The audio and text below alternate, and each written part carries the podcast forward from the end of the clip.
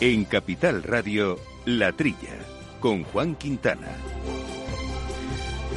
Muy buenos días, eh, gente del campo. Buenos días, amigos del campo y de sus gentes. Eh, bienvenidos otra semana, otro sábado, otro domingo, otro fin de semana completo aquí a este espacio radiofónico que dedicamos, ya saben, a hablar de alimentación, de agroproductos, sobre todo de agricultura y de ganadería que nos ocupa y nos preocupa en muchos casos y que vamos a hacer un programa muy especial con la ayuda y con el apoyo de la Asociación Nacional de Obtentores Vegetales eh, de ANOVE porque vamos a hablar de lo que es eh, la mejora genética, las nuevas eh, tecnologías.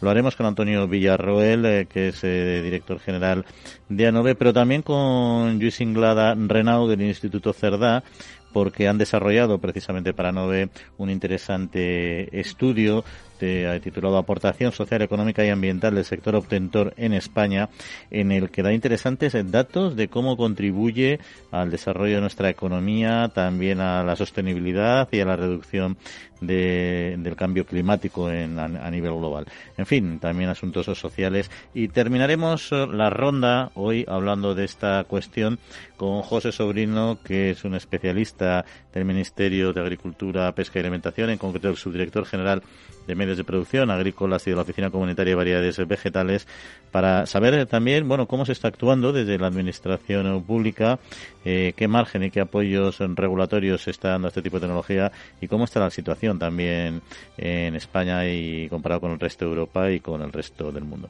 Pues todos estos temas van a ocupar junto a otros asuntos de actualidad que iremos poco a poco desbrozando, que vamos a hacer con ustedes gracias al control técnico de Jorge Zumeta y al análisis profundo de nuestro compañero Jesús Moreno. Jesús, muy buenos días.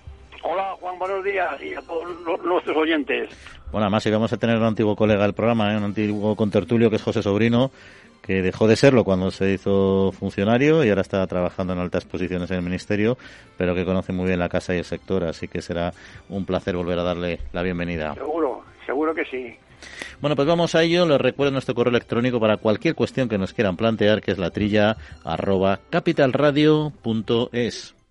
En abril, Aguas Novi.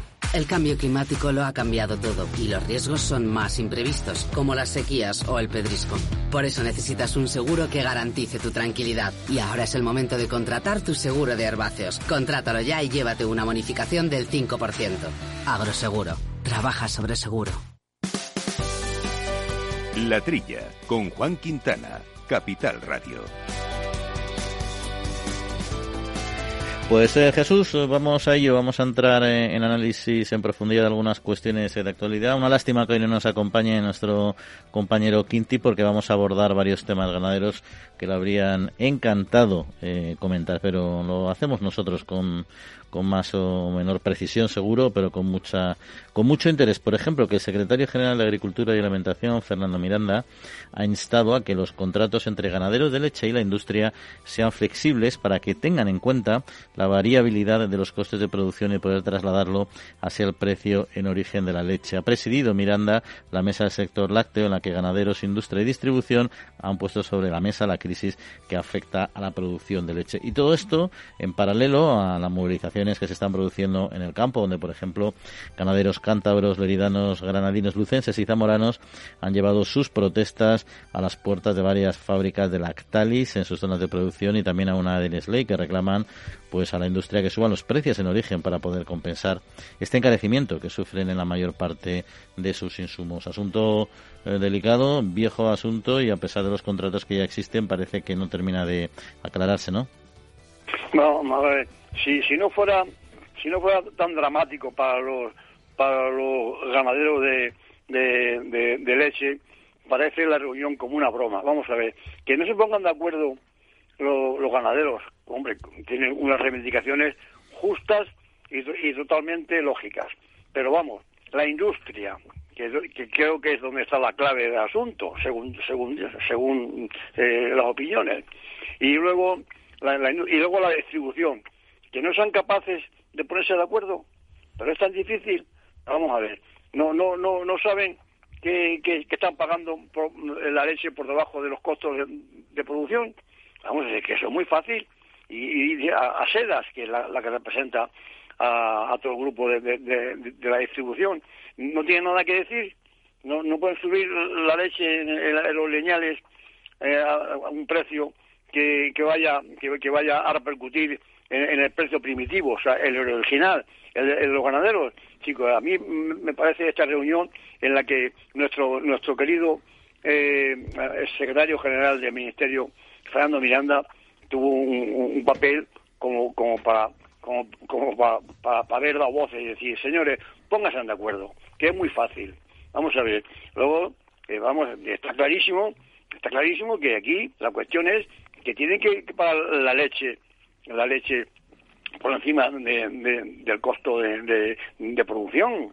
O sea, cada vez hay menos ganaderías. No, sé, no sé a qué esperan, a, qué esperan todos, a que desaparezcan. Hombre, desaparecen aquellas ganaderías en las que les cuesta más producir leche y van quedando las que se van defendiendo pero vamos, a este paso van a acabar con todas.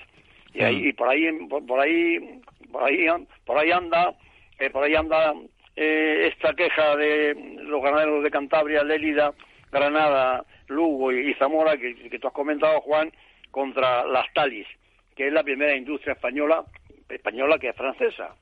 ¿eh? En, la industria de, de lácteas. Me parece una cosa como de broma, que no sean capaces de, de entender que el ganadero no puede producir a pérdidas. Es que es así de fácil. Yo creo que aquí hay mm. algo algo profundo que, que, no, sabemos cuál es. Porque la Stalis es francesa. Bueno, yo lo que creo... Y, y, porta, y porta leche de Francia, ¿no? También. Claro, es que al final si tú produces leche más barata en Francia, la van a traer de Francia, evidentemente, o Holanda o de donde sea, ¿no? Yo creo que el problema es, es, es muy complejo, ¿no? No, no es un problema sencillo, aunque, aunque de base pueda parecerlo, ¿no? Porque al final sí que es verdad que hay una ley de oferta-demanda Aquí todos echan piedras unos contra otros, es decir, el agricultor critica la industria, la industria dice que hay unos contratos establecidos precisamente a largo plazo para dar estabilidad, pero que por tanto, como se, están, se han establecido, que es lo que se demandaba anteriormente, tampoco se pueden modificar en función suban o bajen los costes de, de producción, porque hay que recordar que los precios en origen este año son más altos que años anteriores. Lo que pasa es que los costes de producción han subido también por encima de lo que ha subido el precio en origen. ¿no? La propia distribución dice que al final es un problema de la industria no de ellos, porque la industria son eh, seis eh, grandes industrias que les venden leche a más de 100 operadores en, en el sector de la distribución. Al final, todo el mundo se pasa la patata caliente de uno a otro. Pero ¿qué es lo que sucede? Que realmente lo que has dicho tú, los costes de producción en, del sector lácteo en España, o en buena parte de nuestro sector lácteo, son elevados porque no tenemos unas eh, explotaciones adecuadamente dimensionadas como en otros países donde tenemos unos problemas de pastos que no los tienen en otros países y al final es eh, muy difícil. La industria también quiere ganar dinero, quiere estabilidad, hasta cierto punto va a garantizar, pero dice, oye, yo no voy a comprar porque sí por encima de vuestros costes de producción porque al final yo soy el que puedo perder, ¿no? Y luego yo tengo que vender a la, a la distribución, que también ha jugado su papel, ¿no? Entonces, yo creo que en el fondo es un problema de ajuste de oferta y demanda con una estructura productiva que todavía en gran parte no es suficientemente eh, eficiente para lo que demanda para lo que demanda el mercado y eso por mucha ley de la cadena que haya y estemos en su tercera revisión la ley de la cadena te da un marco pero no te puede solucionar más allá de los problemas que efectivamente rompan las normas del juego, pero no, no, no, pueden actuar sobre la ley del mercado. Y de hecho, mira. Pero, Juan, eh, Juan ocurre, ocurre que de cinco, entre cinco o seis industrias que hay en España, que son cinco o seis las que manejan toda la compra de leche y, y, su, y su distribución, la distribución a los grandes superficies, esta, estas cinco o seis industrias abastecen a más de 100 cadenas de supermercados sea, entre cinco o seis eh, está más fácil el acuerdo que, entre que entre 100, ¿no? Quiero decirte que ahí hay una cuestión que yo creo que, que, paraliza mm, todo el proceso. Creo que mm. deben de subir. Ha subido un poquito los precios de la leche eh, eh, a la producción, pero ha subido tres veces más. O sea, un, céntimo a la producción y tres veces más al consumidor. Si, si el litro de líquido más barato que hay en un supermercado es un litro de leche es, que, es, que, llama la atención.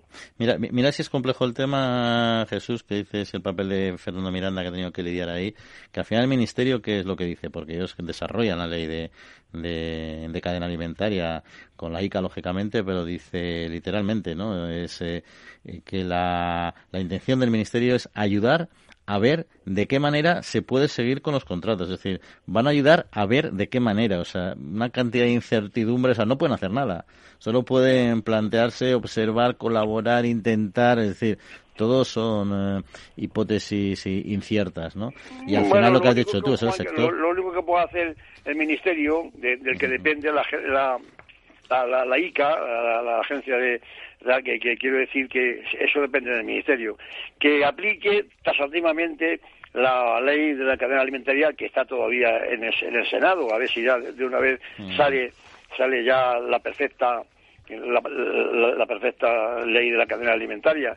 Y, que, y que el ministerio eh, seriamente eh, pues implique a la ICA para que haga las inspecciones debidas y rápidamente a ver dónde está el fallo. Yo creo que ahí tiene una manera de el ministerio de colaborar pero bueno, en cualquier caso, la perfecta ley de cadena alimentaria, Jesús, eh, no existe en mi opinión y no va a existir tampoco, ¿no? Sobre todo ya te insisto cuando, sobre todo cuando hay cuestiones de, del mercado que no están del todo claras y que responden en muchos casos a, a, la, a la propia estructura y, y, el dimensionamiento de las explotaciones, ¿no? Pero bueno, es otro asunto que tendremos que seguir hablando porque el problema está ahí y seguro que va a seguir estando de actualidad la próxima semana. Pero vamos a entrar ya a fondo con los temas que nos ocupan esta semana, que son los relacionados con la obtención vegetal, con la mejora de nuestras plantas.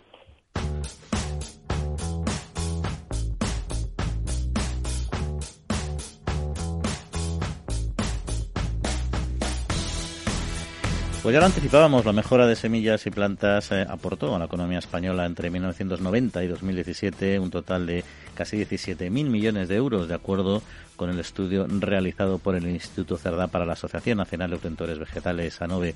Eh, pero antes de entrar a conocer a fondo estos resultados de este estudio, recordemos qué es y cómo evoluciona la mejora vegetal. Para lo que nos acompaña Antonio Villarroel, que es el secretario general de ANOVE. Antonio, muy buenos días y bienvenido.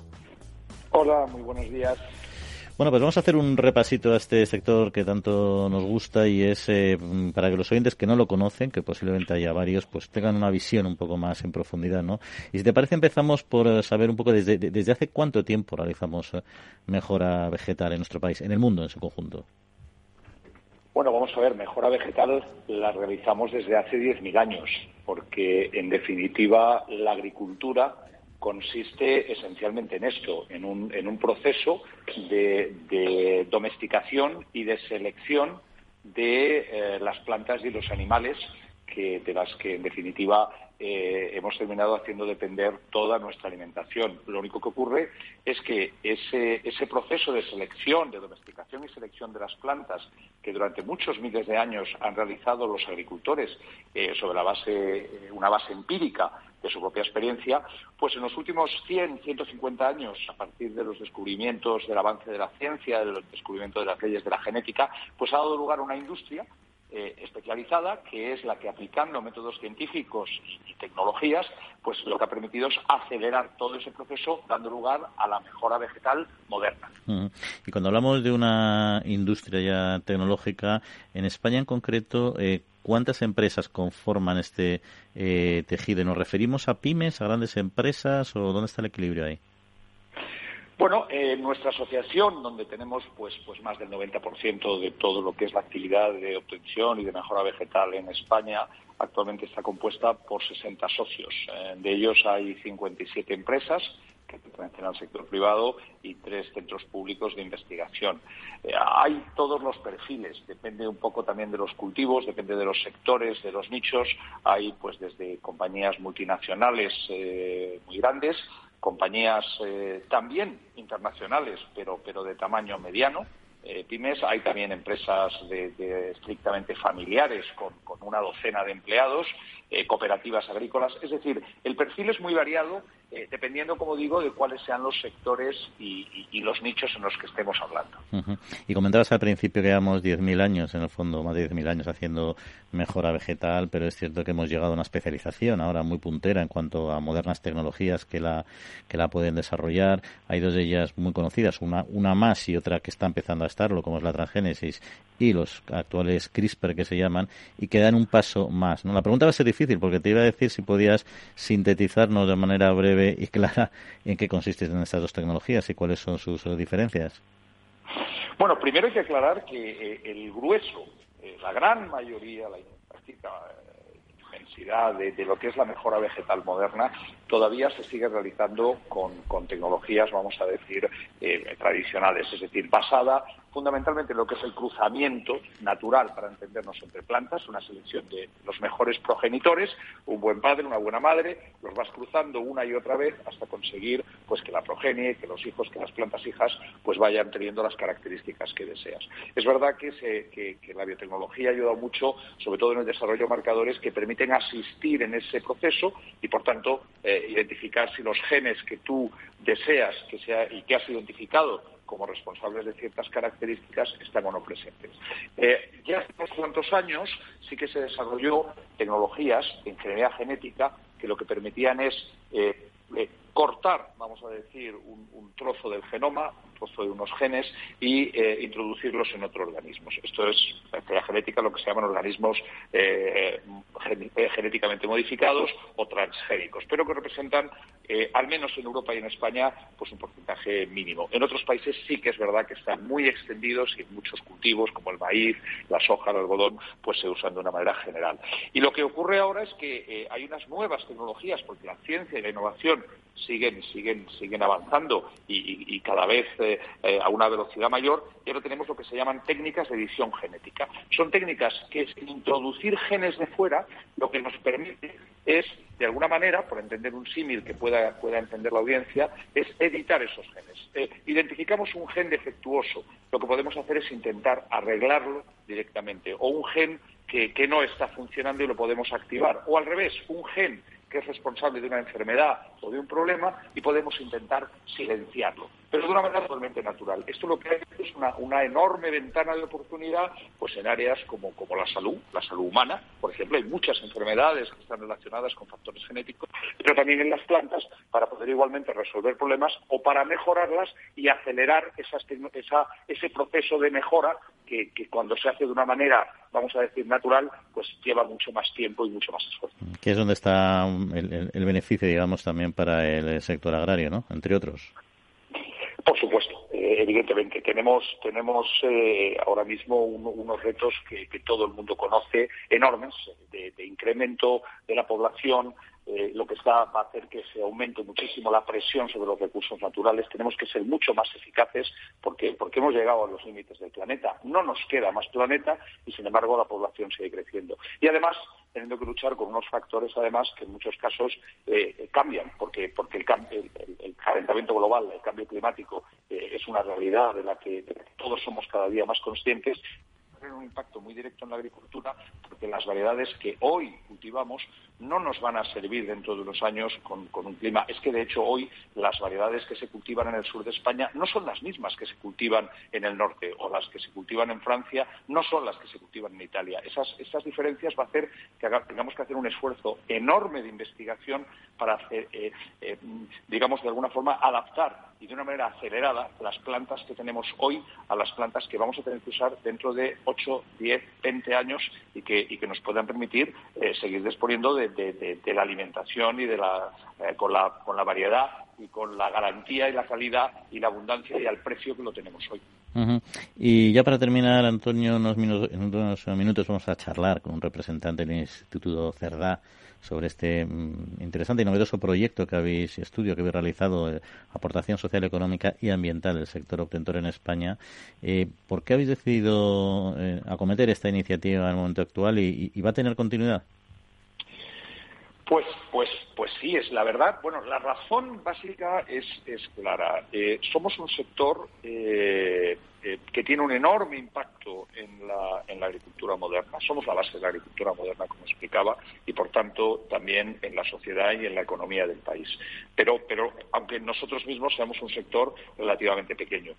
Eh, ¿Qué pasa? Que no habíamos hecho antes o no, no, no había publicados estudios en que realmente midieran de alguna manera cuál es ese impacto. Decir, cuál es el impacto que nuestra actividad tiene en la agricultura, en, la sociedad, en la economía, en el medio ambiente, porque, porque nosotros estamos convencidos que somos una parte fundamental de la solución a todos los problemas que he mencionado antes y que tenemos. Entonces, para medir de alguna forma esto, y puesto que no había esos estudios hechos a nivel español, fue por lo que encargamos eh, este al, al, Instituto Cerda, que, como dices, va, a poder eh, eh, dar datos y explicar el que ha consistido y, desde luego, claro que va a tener continuidad. es un estudio muy ambicioso. de momento nos hemos centrado en cuatro cultivos muy importantes, muy significativos y que son representativos, pero que son cuatro. el trigo, el maíz, el tomate, y el arándano. Y, pero bueno, sí que esperamos poderlo, porque el estudio ha sido muy bien recibido, ha despertado mucho interés en España y fuera de España y, por supuesto, queremos seguir trabajando en esta línea en los próximos años. Pues estaremos pendientes de ello y también de lo que nos digan en unos minutos nuestro siguiente invitado. Antonio Villarroel, el secretario general de ANOVE, pues muchas gracias, como siempre, por atender nuestra llamada. Un saludo. Muchas gracias a vosotros y un abrazo. El Foro Interalimentario trabaja por conseguir los mejores productos con la máxima calidad a los mejores precios, velando por garantizar la seguridad de la cadena alimentaria sostenible desde su origen hasta que los productos llegan al consumidor. Para ello cuenta con el compromiso de las empresas que lo integran, que apuestan por la seguridad, la calidad, la investigación, la innovación y la justa retribución de todos los agentes de la cadena.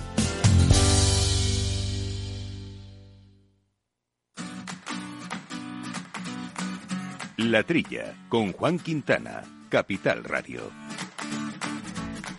Bueno, pues antes de entrar a Jesús en otros temas en profundidad, alguna noticia de actualidad en formato más breve vinculado a nuestro sector ganadero es que Provacuno apuesta por investigación e innovación para mejorar los objetivos marcados en la COP26 de Glasgow, la estrategia vacuno de carne, carbono natural 2050 y el programa Life Beef Carbon eh, muestran el compromiso de este sector con la reducción de emisiones junto a otras iniciativas y tecnologías que necesitarán de una apuesta decidida e inversiones en I más de más I. Y éxito de la campaña de Interpork contra los bulos eh, con su campaña Let's Talk About Pork from Europe, hablemos del cerdo desde Europa, destinada a desmontar los falsos mitos sobre la producción porcina y el consumo de carne de cerdo, se superan los 100 millones de impactos en lo que va de 2021 gracias a las acciones en televisión, redes sociales y medios digitales, entre otras desarrolladas en España y en otros países europeos. Y ahora sí, Jesús, eh, entramos con otras eh, cuestiones. Eh, vamos a hablar de, cítricos, vamos a hablar de límites máximos de residuos, de restos de fitosanitarios, porque la interprofesional citrícola española ha denunciado la alarmante pérdida de crédito en materia de seguridad alimentaria que está sufriendo la Unión Europea por su pasividad, dicen, ante las reiteradas alertas sanitarias con las importaciones de cítricos turcos. Un debate también largo y que mm, nos deja la duda de por qué Turquía tiene un poco más manga ancha que otros países a la hora de bueno de que entren con reiterados niveles altos de, de LMRs eh, estos eh, estos productos en nuestras fronteras europeas. Aquí hay que hay que poner el, acento en lo de siempre, ¿eh? que hay hay cuestiones extra extra agrícolas. Vamos a ver esta dejación de hacer los los cítricos que, importan la Unión Europea, de que, aquí han bajado eh, eh, desde enero a octubre de, este año, 181 notificaciones eh, que, que son casi 20 veces más que en el 2019 y el doble que en el 2020 de la presencia de pesticidas por encima de LMR, de los residuos mínimos, eh, esto, mm, claro, eh, no es la, primera vez que, el sector citrícola se, queja de, esta cuestión. Hay, hay un relajo en la cuestión de, de, las inspecciones en frontera de los cítricos que entran de terceros países. Yo, yo, yo creo que, vamos a ver, lo que, lo que la, la, EFSA, la Agencia de, Europea de Sanidad Alimentaria, exige a los productores eh, españoles no, no, no lo exige en los productos que entran de fuera. Eh, yo, yo, yo, creo que aquí hay una contradicción tremenda, vamos. Eh, nuestro, nuestras autoridades agrícolas, cuando van a, Bruselas, no, no, no, no, no ponen sobre las sillas estos puntos tan, tan claros como, como, como son eh, esta, esta dejación de las inspecciones. Yo, yo, yo, creo que es, una cosa que creo que se debe a asuntos extra agrícolas.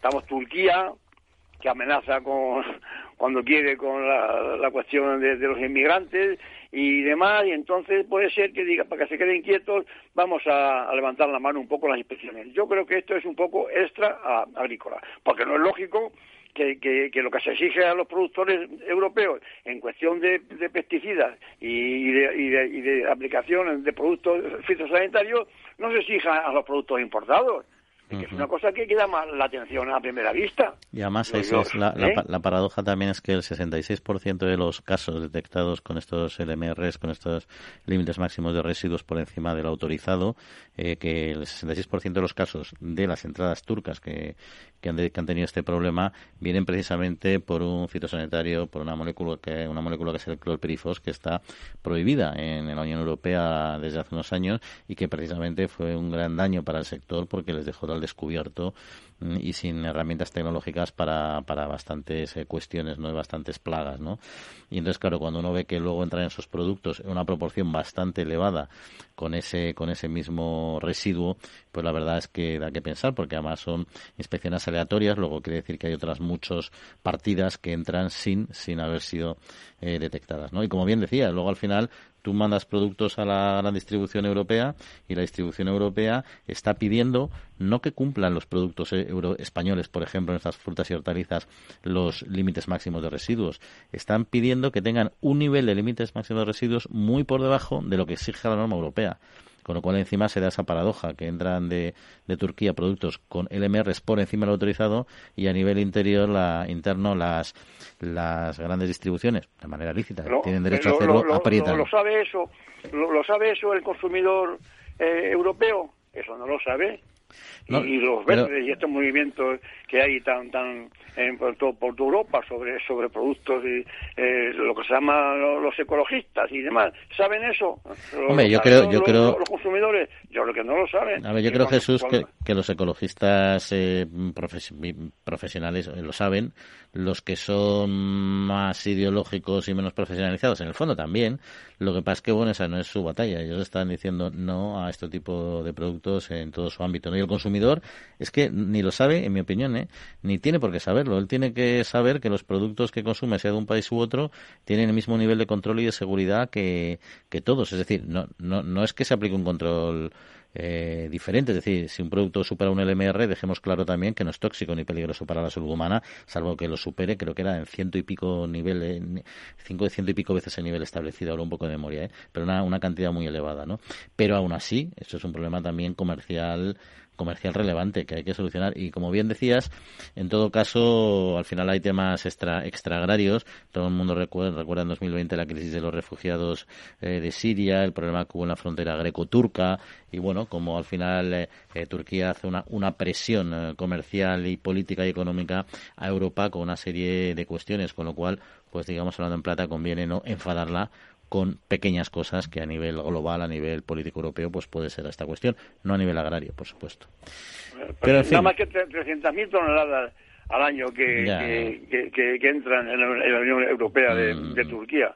O sea que la cosa eh, la cosa es, grave para nuestros productores. No es pequeña, pero en fin. Hoy vamos a recordar otro, otro, para terminar este bloque, otro par de noticias en un formato un poco más breve, como que los próximos 1 y 2 de diciembre la Asociación Española para la Protección de las Plantas eh, participará en el Año Internacional de la Sanidad Vegetal, que reunirá en Córdoba a una treintena de expertos en protección de cultivos.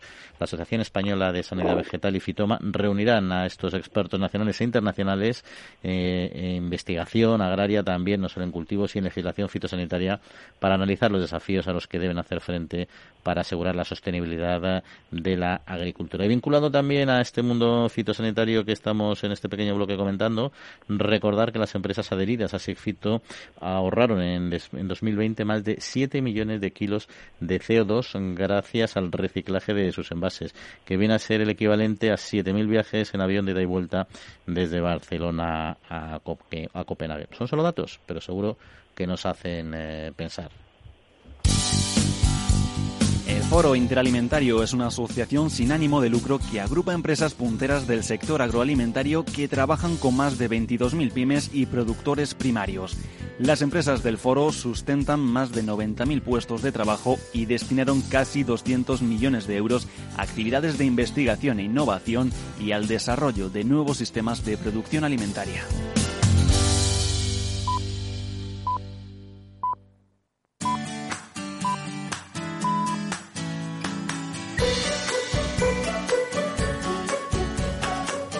Bueno, pues ya comentábamos antes con Antonio Villarroel, hemos tenido esta visión de lo que es el sector de la mejora vegetal, de la obtención vegetal en nuestro país y a nivel global en general, pero ahora queríamos profundizar un poco más en este novedoso estudio, aportación social, económica y ambiental del sector obtentor en España, promovido para Nove, que ha realizado el Instituto Cerdá. Y para eso eh, nos acompaña Luis Inglada Renau, que es director de Territorio y Sostenibilidad de este instituto. Luis, muy buenos días. Hola, buenos días. Bueno, eh, para empezar y de una manera general, también de cara a poder valorar mejor los resultados, eh, ¿cuál es la metodología que se ha empleado para, para realizar este trabajo? Bueno, uh, bueno ante, ante, nada comentar um, sobre el tema de la metodología que, que me preguntáis. Uh, a ver, analizar el impacto del sector es un ejercicio complejo y, y aún más si lo analizamos desde el punto de vista, que es un hecho novedoso del, trabajo, desde el punto de vista de los impactos que se generan a lo largo de, la cadena y teniendo en cuenta naturalmente la triple dimensión de la sostenibilidad, es decir, ambiental, social y económica. Para ello no, existen metodologías estándar y, por tanto, uno de los retos del trabajo y que, de hecho, uh, de algún modo ha sido también uno de los objetivos del propio estudio, ha sido pues desarrollar una, una metodología que sea rigurosa y que sea también, por otro lado, aceptable y aceptada por parte de todos los agentes de la academia y los interlocutores en general del, del sector, ¿no? Y por tanto era imprescindible que la metodología fuera mmm, participativa también, ¿no? Entonces, desde este punto de vista, tener en cuenta que el trabajo se ha hecho, bueno, a partir del análisis de publicaciones eh, científicas que hay sobre estos, estas cuestiones, se han analizado más de 60 indicadores que muestran la evolución de, de posibles impactos del sector. Se han realizado pues más de 50 entrevistas y cuestionarios a empresas y expertos. Luego la parte más, más interesante del trabajo es que se han utilizado comités técnicos de, uh, formados por representantes de los distintos eslabones de la cadena, de forma que estos comités han sido también los, los, que nos han permitido conocer, identificar y delimitar bien los impactos y estimar la aportación que el sector obtentor uh, ha hecho a, a, esos impactos. ¿no? Uh -huh. Simplemente también recordar que, el, que el, desde el punto de vista de la pregunta que me hacéis metodológica, que el trabajo tiene como dos, dos dimensiones. Una ha sido analizar desde una visión general los impactos socioeconómicos que producen las empresas del sector y la otra uh, se ha hecho una se ha profundizado el análisis en los impactos que la I de, de, de, de la actividad de, las empresas obtentoras han uh, supuesto para cuatro cultivos específicos que son el tomate, el trigo blando, el maíz y el arándano. Son uh -huh. cuatro cultivos que se seleccionaron, se seleccionaron por bueno, por distintos criterios, por, por su representatividad en España, por su importancia estratégica, por también el hecho de buscar algún cultivo que vaya más directamente consumidor y a otros cultivos que pasan pues por eslabones más de transformación, uh -huh. a, alguno de ellos por ser más novedoso, por ejemplo, arándano, etcétera. ¿Y, y qué y, y, al final ya entrando en las conclusiones del trabajo, eh, qué aportación hace, qué contribución hace a la economía eh, nacional el sector obtentor? Sí, desde el punto de vista genérico de las empresas del sector, um, hemos calculado para un año, el año 19, estamos hablando de unas 60 empresas que representan una facturación de 730 millones de euros, que suponen, en el año 2019, ha supuesto una aportación de valor añadido bruto de unos mil millones de euros. Si lo analizamos para los cuatro cultivos que he comentado antes, tomate, trigulando, uh, maíz y arándano, uh, se ha hecho un análisis retrospectivo de los últimos 30 años y en estos, para estos cuatro cultivos la aportación al valor añadido bruto durante estos años ha sido de entre 25.000 y 30.000 millones de, de euros. La, la, horquilla es porque es un, el estudio nosotros hemos utilizado um, dos hipótesis, una hipótesis más conservadora y una un poco más, más optimista y, y en algunos casos utilizamos la horquilla esa. Pero uh -huh. en, en, este caso, para los cuatro cultivos, el valor añadido bruto en los últimos eh, 30 años ha sido entre 25.000 y 30.000 millones de euros, como decía. Uh -huh. ¿Y sus aportaciones en el mercado laboral habéis tenido oportunidad de, de valorarlas también? Sí, claro, a partir de ahí hemos podido también estimar el impacto en mercado laboral, también haciendo un poco la, distinción entre el, año que hemos analizado, 2019, para todo el sector. Estimamos que, se han generado unos 16.000 puestos de trabajo.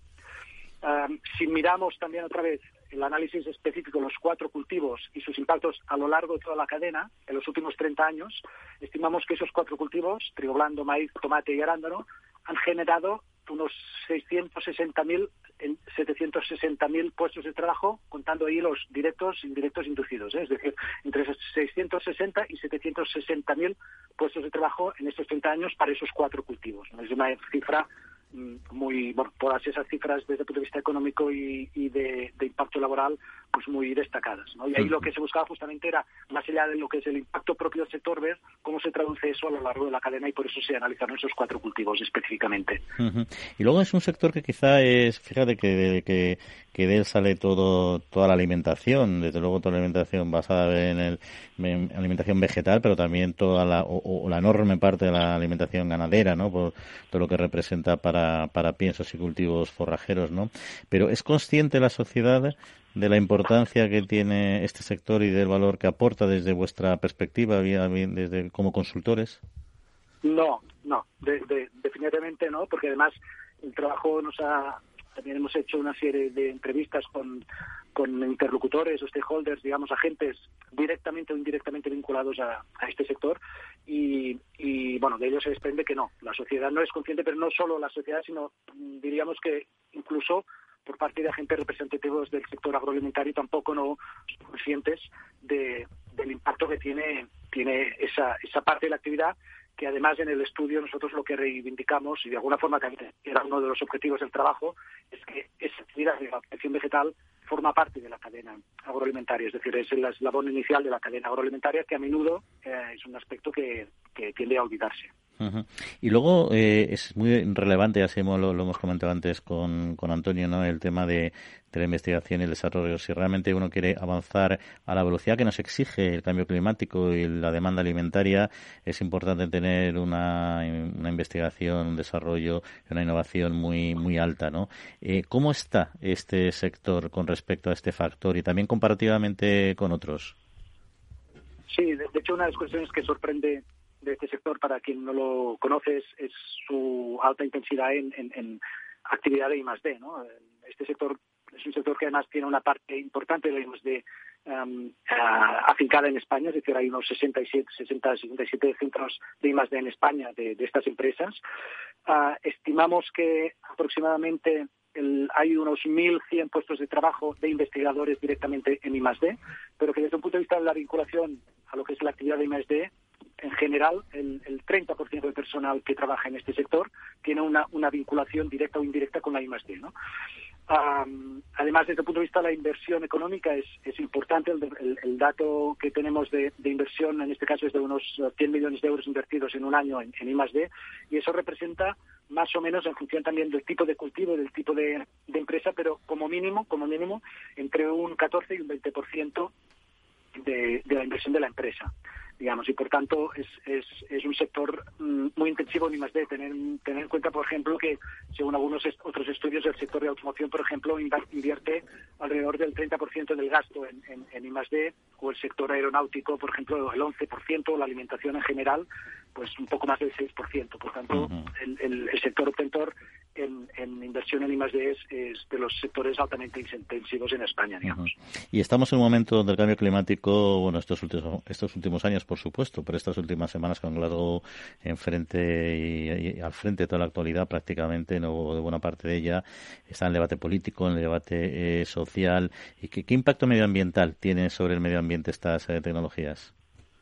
Sí, el, eh, ver, es uno de los parámetros que hemos analizado y, y, y la primera la primera primer mensaje a dar es que de hecho la, mayor parte o las principales algunas de las principales líneas de I+.D. que están, están desarrollando este, las empresas de este sector van justamente encaminadas a, mejoras que tienen relación con la eficiencia ambiental.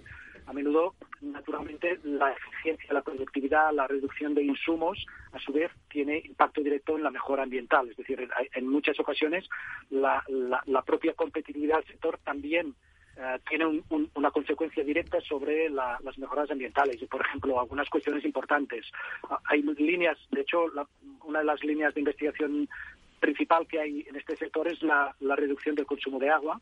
Y, por ejemplo, en el caso de, dos de los cultivos que hemos analizado, los datos son, son muy importantes. En el caso del maíz, ah, los ahorros anuales que se ha conseguido de, de, reducción del consumo de agua está entre 19 y 22 millones de metros cúbicos, lo que equivale, por ejemplo, también lo hemos mirado para tener una idea de lo que significa ese dato, ese dato al consumo de agua de una ciudad de entre 375.000 y 565.000 habitantes, por ejemplo, ¿no? O en el caso del tomate, un ahorro de, consumo de agua anual de unos 15 millones de metros cúbicos, lo que es, equivalente a una ciudad de unos 300.000 habitantes, por ejemplo, ¿no? Pero hay otros otros parámetros, ahorros energéticos, estamos hablando en este caso, por ejemplo, de un ahorro para los cultivos de maíz, tomate y trigo blando de, entre 3,5 4,6 millones de megajulios, que equivaldría anuales, que equivaldría al consumo energético de entre 100.000 y 130.000 hogares, digamos, en, un año. Por tanto, y eso, claro, se traduce, por ejemplo, directamente en, reducción de emisiones de, CO2 que eh, cogiendo el mismo dato de ahorro energético tras traducido a, a reducción de CO2 estamos hablando de, para esos tres cultivos, maíz, tomate y trigo de una reducción anual entre 262 y 345 mil toneladas de, CO2 al año, que equivale más o menos, también hemos hecho la equivalencia, a un parque móvil de automóviles de entre 150.000 y 200.000 coches.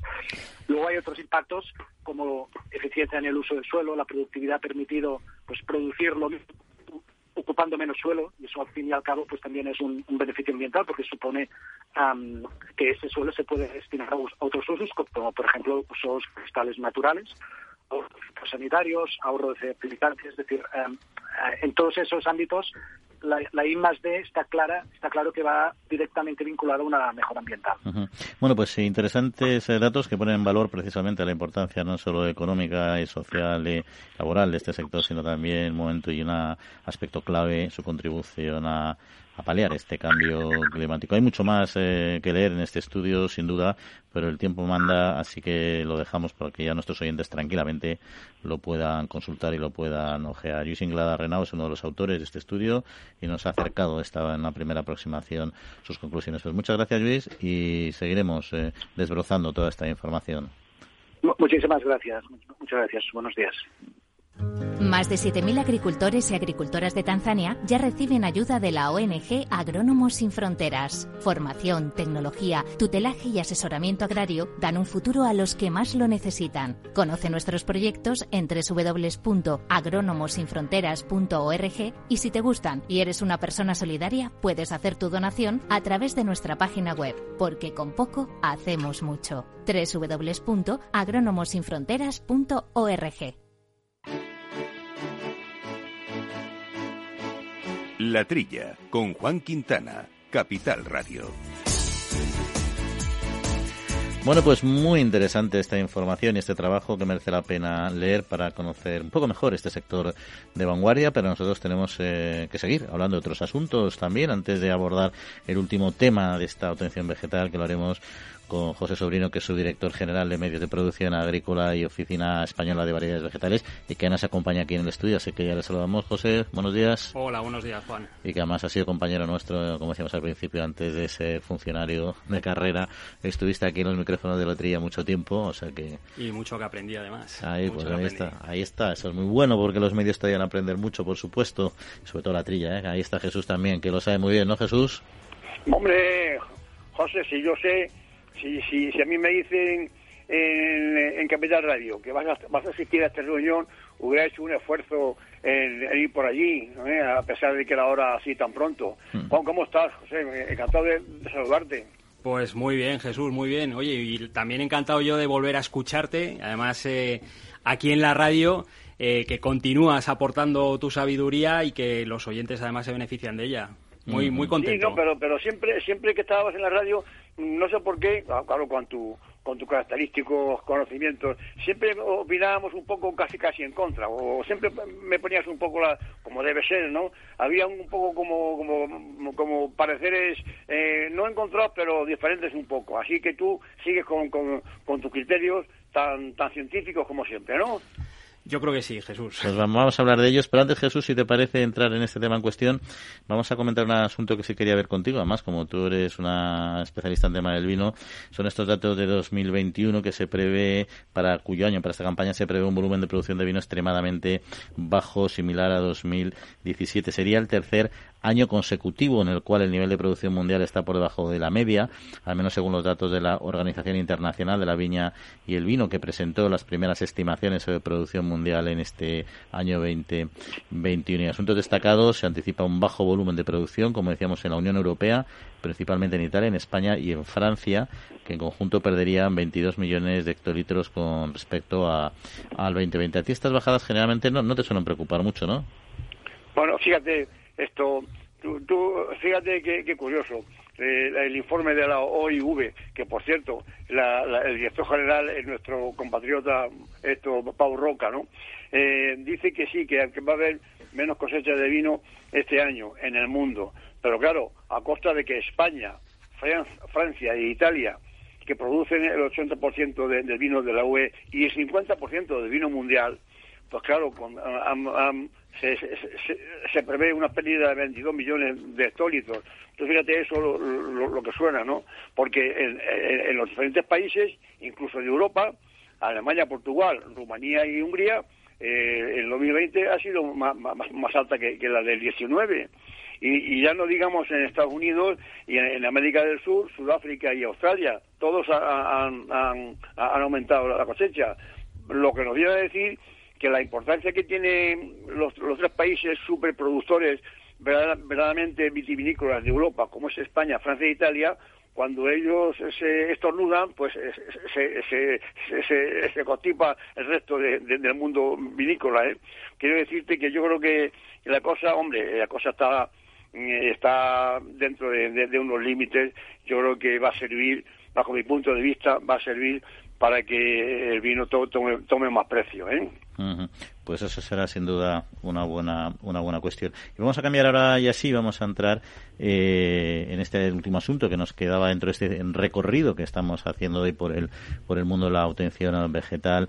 En, recordamos que hemos hablado con Antonio Villarroel, por si alguno llega tarde y quiere escucharlo en el podcast una vez que se suba a la web, eh, y con Luis Inglada del impacto económico, productivo y medioambiental de este sector. Pero nos queda un importante asunto que son los aspectos eh, regulatorios que condicionan el desarrollo de cualquier tecnología y de esta en particular, no y como decíamos aquí con José Sobrino, seguro que nos va a arrojar eh, luz, ¿no? Y un poco para arrancar el tema, José, de forma sencilla, como tú sabes explicarlo, eh, ¿cuál es el proceso eh, de aprobación de una, de una variedad para que pueda ser utilizada por los agricultores? Bien, pues una variedad vegetal eh, lo que se hace es eh, que un obtentor le presenta una solicitud de registro y una vez que se tramita esta solicitud, pues eh, la variedad vegetal tiene que pasar una serie de pruebas de campo. Es básicamente comprobar que esta variedad ya no está no, no, es copia de ninguna otra variedad, es decir, que es una variedad distinta. Y luego, para el caso de variedades de especies de cultivos extensivos, pensemos en cereales de invierno, primavera o cultivos oleaginosos, además se le hace una prueba de aptitud en el sentido de que mm, esta nueva variedad que se presenta al registro aporte algo respecto a lo que ya está registrado. Y aquí ya hablamos de parámetros de, rendimiento o de calidad o de comportamiento frente a las principales plagas y enfermedades. Que entiendo que es un procedimiento global, ¿no? A nivel europeo, no, no, no es país por país, ¿no? Bueno, es país por país, pero digamos que eh, seguimos una misma normativa común y luego cada país, cuando registra una variedad, le, la comunica la Comisión Europea, esta variedad entra en el, en el catálogo común y, por tanto, se puede producir y comercializar en todo el territorio comunitario. Y cuando eso hablamos eh, de variedades eh, en general, cuando nos centramos en tecnologías como las que hemos mencionado anteriormente, pues los transgénicos, los OGMs que ya conocemos o, o los que son más nuevos eh, CRISPR, ¿ahí el procedimiento cambia o debe ser similar? El procedimiento cambia, es decir, eh, el, tipo de, mejora vegetal que haya dado lugar a la variedad que se presenta eh, incide en el procedimiento de aprobación que va, que va, bueno, pues que, se va a llevar a cabo. Eh, digamos que por una mejora clásica de cruce y selección no existe ningún procedimiento específico, sin embargo, en el caso de un transgénico sí que existe un procedimiento de evaluación y autorización que puede durar hasta pues hasta 10 años es lo que han venido durando en la Unión Europea. Y cuando hablamos de la transgénesis hemos eh, comentado ese tema recurrentemente aquí en la trilla y, lo, y la, con las complejidades que tiene regulatorias, también políticas en muchos casos o ideológicas, llamémosle como queramos. Eh, la tecnología CRISPR desde una perspectiva regulatoria, ¿en qué fase está ahora mismo? Pues ahora mismo está considerado como un organismo modificado genéticamente, es decir, eh, que cae dentro de la legislación que se, fue aprobando en la Unión Europea eh, a principio en el año 2001, 2003 y eh, por tanto no hay una distinción entre lo que es un producto obtenido por una nueva técnica de edición genética de un producto obtenido por un organismo modificado genéticamente, llamemos eh, clásico. Esto ha sido a raíz de una sentencia del Tribunal de Justicia de la Unión Europea de verano del 2018 en el que estableció, eh, tras plantearse una cuestión por un tribunal francés, que los productos obtenidos por mutagénesis dirigida son normativamente equivalentes a un organismo modificado genéticamente de clásico aunque luego la, en la práctica tiene diferencias, diría que sustanciales, ¿no? Porque al final eh, transgénesis puedes incorporar genes de otros de, otras especies de otros seres mientras que aquí estás eh, trabajando con, con la misma con la única cadena de ADN no pero bueno ahí entramos en temas eh, regulatorios que lo que no sé si tienen visos de, de, cambiar basado en estos argumentos que a su vez está utilizando el sector y se puede cambiar esta posición actual de como dices tú desde 2018 bueno, pues eh, justamente a raíz de, esta sentencia, digamos que las instituciones europeas y los Estados miembros estamos en eso. Es decir, eh, la Comisión, en este caso, a petición del, del Consejo eh, ha abierto un expediente para, eh, en su caso, adoptar una propuesta regulatoria específica para este tipo de, nuevas tecnologías, las nuevas técnicas de edición eh, genética. Entonces, este proceso regulatorio, digamos, que está transcurriendo en cuatro campos principales. Uno es el de la evaluación de riesgo, una evaluación de riesgo que además de, bueno, pues de mm, respetar los parámetros de seguridad alimentaria que todos los europeos deseamos, es decir, esto encuesta tras encuesta eh, es invariable, es decir, los europeos eh, queremos una seguridad eh, alimentaria ambiciosa, pero en el que también se introduzca un principio de proporcionalidad. Es decir, mm, venimos de, unos procedimientos, en el caso de los OGMs clásicos, en el que se evalúa tanto la tecnología como el producto final. Eso por un lado. Por otro lado, eh, también se da mucha importancia a la sostenibilidad de los productos que así se obtengan y ahora aquí ya no lo metemos en el marco de eh, los sistemas alimentarios sostenibles que se están promoviendo o, por ejemplo, los objetivos de la estrategia de la granja a la mesa eh, que bueno que se publicó recientemente y que como sabemos quieren eh, em, fomentar un sistema agroalimentario más sostenible teniendo especial consideración con la reducción del, impacto ambiental. Por otro lado eh, también se da mucha importancia a la, a la, libertad de elección por parte del consumidor y en este sentido pues tiene particular relevancia lo que es el etiquetado y la información que se, que se le aporta al consumidor entendiendo, entendiendo un consumidor bien capacitado para discernir la, información que se quiere que se quiere aportar a través eh, de este tipo de productos. Y luego una legislación también, y esto se ha visto, que no eh, se quede eh, desactualizada las primeras de cambio. Es que estas tecnologías, bueno, pues avanzan muy rápido. Entonces, estamos hablando de que en menos de 20 años se ha producido un cambio tremendo. Entonces, ¿de qué nos va a servir si llegamos a una nueva legislación si esta, a su vez, no es capaz, no prevé eh, la aprobación, el desarrollo de nuevas tecnologías. Mm. Lo que pasa es que a lo mejor eso es lo que pasa con la de los transgénicos, ¿no? Que, y de esos polvos vienen estos lobos, ¿no? Con el tema de los CRISPR, ¿no? Que es difícil prever a veces las nuevas tecnologías cuando todavía no conoces cómo realmente van a llegar al mercado. Eso es una. Efectivamente, sí, pero mm, digamos que eh, hay que articular esos mecanismos para prever estos avances, porque si algo nos enseña la ciencia es que avanza rápido, yo te diría que cada vez más rápido y sobre todo en, estos ámbitos. Y ahí es de la posición del Ministerio gestionar los. Eh, eh, las obligaciones regulatorias, por así decirlo, con los propios intereses de agricultores y ganaderos, como ¿Cómo lo lidiáis? Es decir, ¿qué posición adoptáis ante, un, por ejemplo, el caso de los CRISPR? Pues eh, bueno, en el caso de los CRISPR, eh, como, como ya venimos eh, comentando, ahora mismo están considerados como un OGM clásico y por tanto, bueno, estamos eh, trabajando nosotros también en esta propuesta de la comisión y nosotros esperamos, eh, esperamos que llegue a buen puerto y que se regule de, manera específica.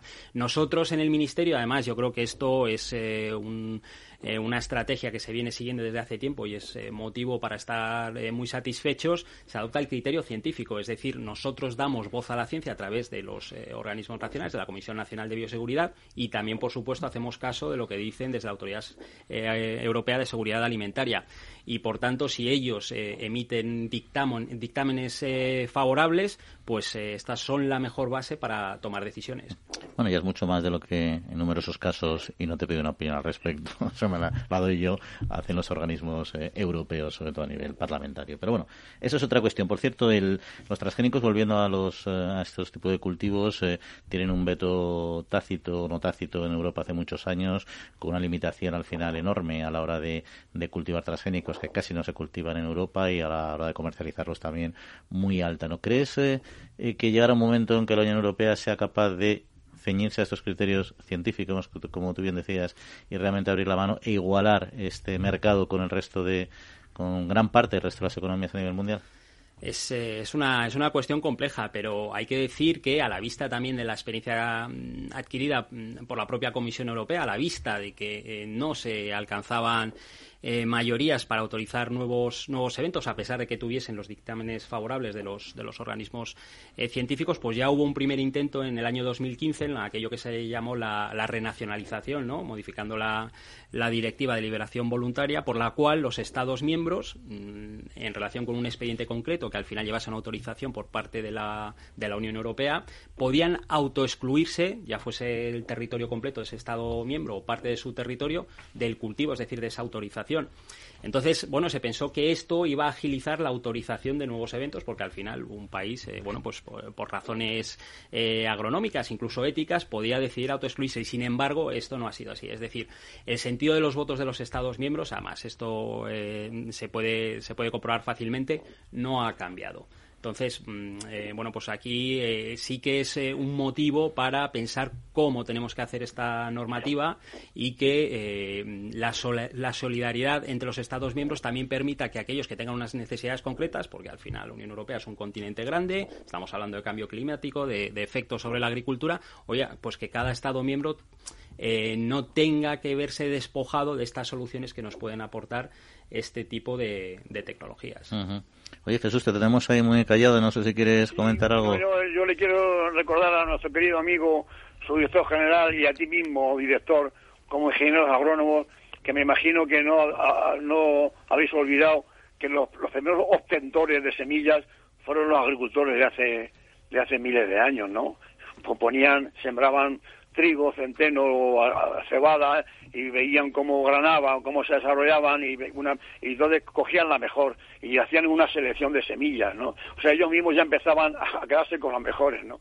Está bien que el testigo de, aquellos agricultores eh, milenarios lo, lo, tengan ahora a Nove y, la dirección de, de, todo ello lo lleve el ministerio de la mano de, nuestro querido José eh, para que todo, todo se haga con arreglo a, lo técnicamente viable y científico, tanto los M6 y demás. Pero que no olvidéis que los primeros que empezaron a seleccionar las, semillas fueron los primeros agricultores. Sí, sí, no, está claro que la selección natural de semillas se iba haciendo desde hace siglos y siglos, eso es así. Lo que pasa que se ha ido perfeccionando, perfeccionando especializando y ahora vamos a tecnologías pues ya mucho más eh, selectivas y evidentemente más, más complejas, ¿no? Pero... Mm, Sí, Jesús, o sea, totalmente de acuerdo y se tiene en cuenta. Es decir, al final, eh, estas personas que vinieron a revolucionar la forma de alimentarse en el, en, el, neolítico no dejaron de hacer una cosa que seguimos haciendo ahora. Es decir, iban escogiendo lo mejor, pero lo mejor para las necesidades que fueran teniendo